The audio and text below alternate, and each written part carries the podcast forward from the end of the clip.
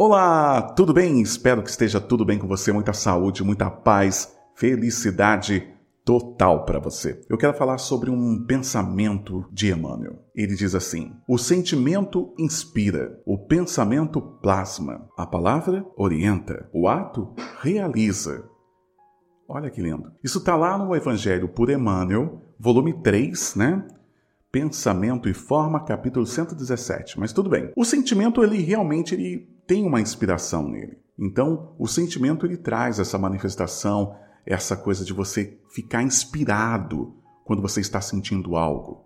E esse sentimento te movimenta também, faz com que você vá para um lado ou vá para o outro lado. Então, o sentimento ele é um fator determinante para a nossa tomada de decisão. E depois ele diz: o pensamento plasma. Quantas coisas que nós projetamos da nossa mente sem acontecer. E nós sofremos tanto com aquilo, mas sofremos, perdemos o sono, deixamos de falar com uma pessoa, nem olhamos para a cara dela, e depois no outro dia você acorda de mau humor, porque o sentimento te inspirou tanto e o seu pensamento plasmou aquilo. E aquilo passou a ser realidade. Depois de dois dias, ou menos até, depois de um dia ou duas horas, você percebe que não é nada daquilo e que você sofreu à toa. Quem que nunca sofreu à toa? Quem que nunca, em nenhum momento assim, construiu toda uma história que não é real? Não é verdade? O pensamento ele plasma, gente. Por isso que a gente tem que, mediante a nossa vida, as coisas que acontecem, a gente ficar assim atento o que realmente é real. O que realmente eu tenho que esquentar minha cabeça eu tenho que sofrer, eu tenho que pensar sobre isso. Quantas vezes pensamos em coisas que, na verdade, não tem nenhum fundamento, mas a gente deixa o nosso pensamento ficar ali plasmando, criando e recriando, e ele constrói uma história do começo ao fim sobre algo, sobre algum fato, sobre alguém, sobre algum problema.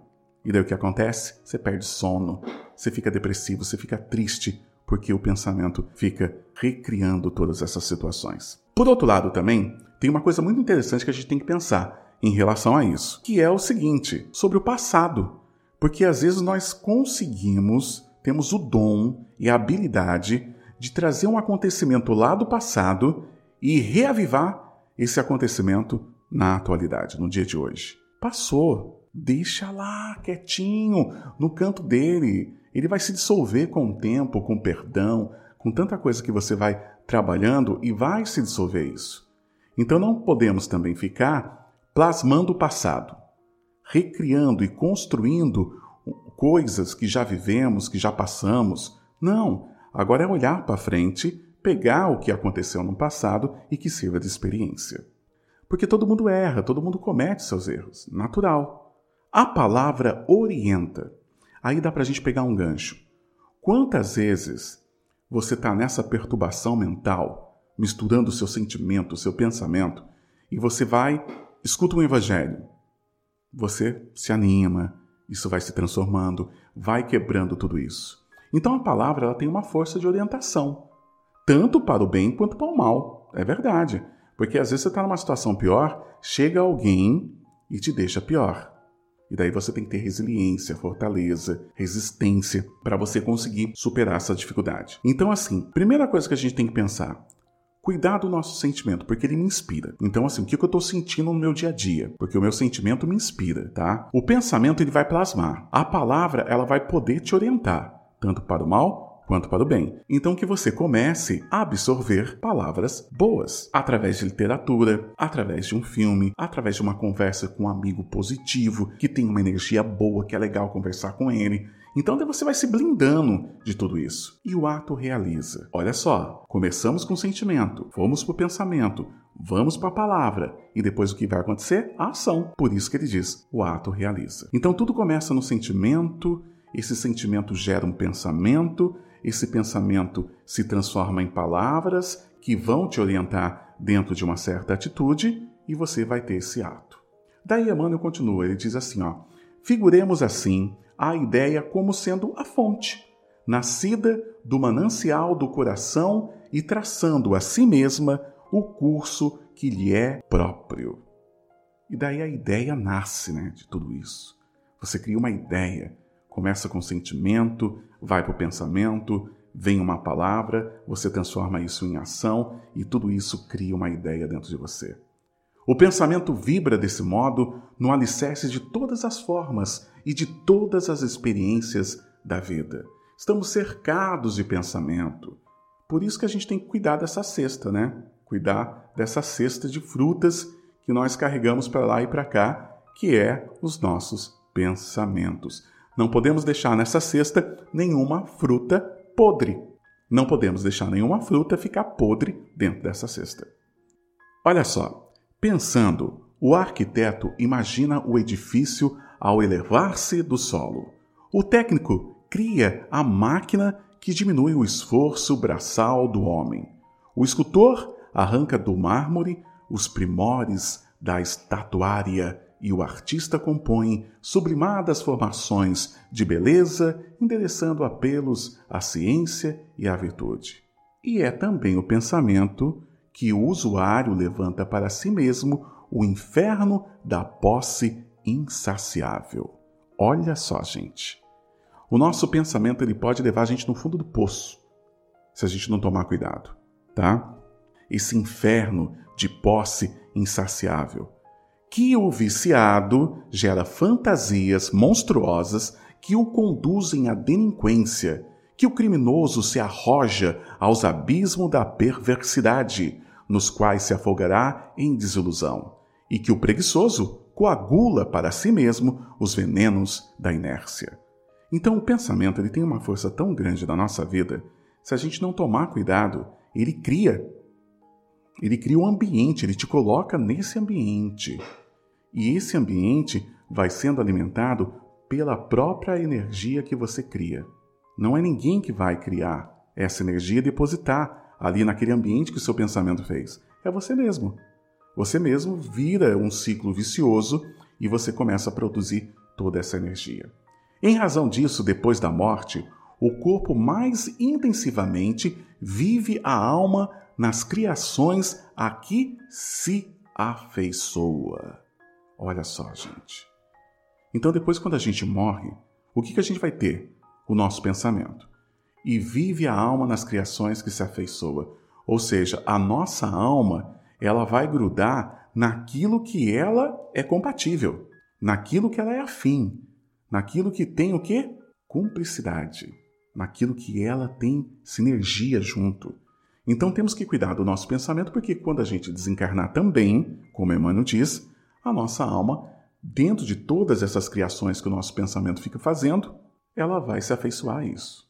E ele continua: isso não quer dizer que haja retrocesso na marcha evolutiva do espírito, mas estagnação do ser nas formas infelizes em que se compraz, pelo seu próprio pensamento desgovernado e delituoso.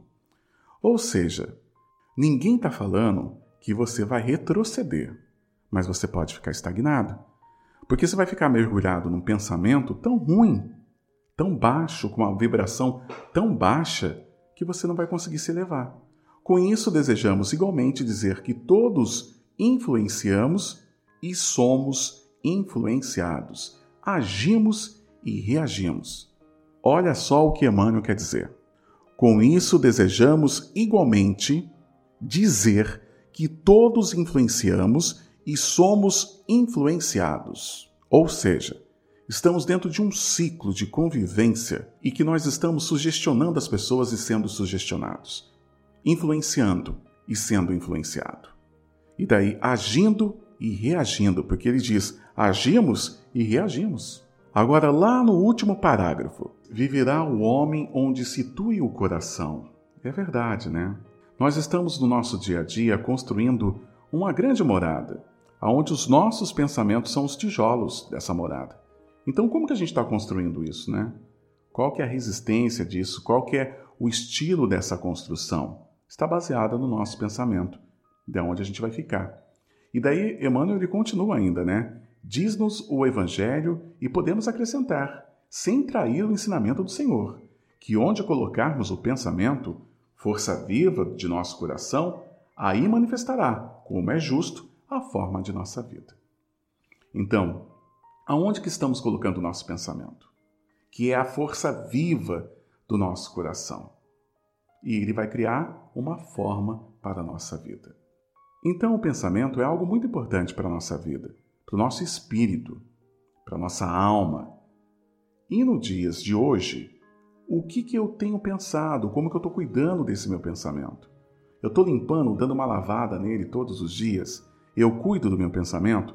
Ou eu fico alimentando coisas que de repente não têm sentido, que não vão fazer diferença nenhuma na minha vida e principalmente na vida de quem eu convivo, na vida do próximo? Esse texto é de 1957 e é tão atual porque ele diz parte do que estamos vivendo hoje. Um texto de 57 e nós estamos agora lendo esse texto e parece que é tão presente, principalmente pelo que a gente está vivendo na atualidade. A gente tem que tomar cuidado como também o nosso sentimento ele está sendo alimentado. Porque não é só você que alimenta o seu sentimento. O ambiente que você está à sua volta também alimenta o seu sentimento. E daí nisso você vai trabalhar o seu pensamento, você vai ter a palavra orientada e o ato realizado. E daí a nossa ideia nasce nesse manancial do coração, traçando a si mesma o curso que lhe é próprio. Vamos refletir esse texto que nos diz tanto sobre o nosso pensamento, sobre como estamos cuidando dessa nossa caixinha mental, aonde fica guardado todas as nossas experiências da eternidade, aonde vamos estar construindo a nossa morada, principalmente depois do nosso desencarne. Então, assim, o nosso pensamento é a nossa base. Ele gera tanta coisa, né? Então vamos cuidar do nosso sentimento, tá? Por isso que o título é Pensamento e Forma, porque o pensamento ele cria a forma e ele te coloca dentro do cenário que você projetou. E ali você interage com esse cenário. Então o pensamento ele cria a forma e você fica ali. Ele pode criar para você um céu ou ele pode criar um inferno. Por isso que a gente tem que tomar cuidado com a alimentação espiritual. Fazer uma boa alimentação espiritual, ter um bom contato com a espiritualidade, buscar cada vez mais novos conhecimentos, cuidar da nossa mente para que as formas que o nosso pensamento venha a criar, que leve ao perdão, que leve à paciência e não à discórdia, à confusão e à intriga. Então, o pensamento é a chave para um processo de evolução porque o pensamento ele cria os nossos sentimentos. Espero que você tenha aproveitado o nosso bate-papo de hoje. Falamos um pouco sobre pensamento e forma. O sentimento inspira, o pensamento plasma, a palavra orienta, o ato realiza.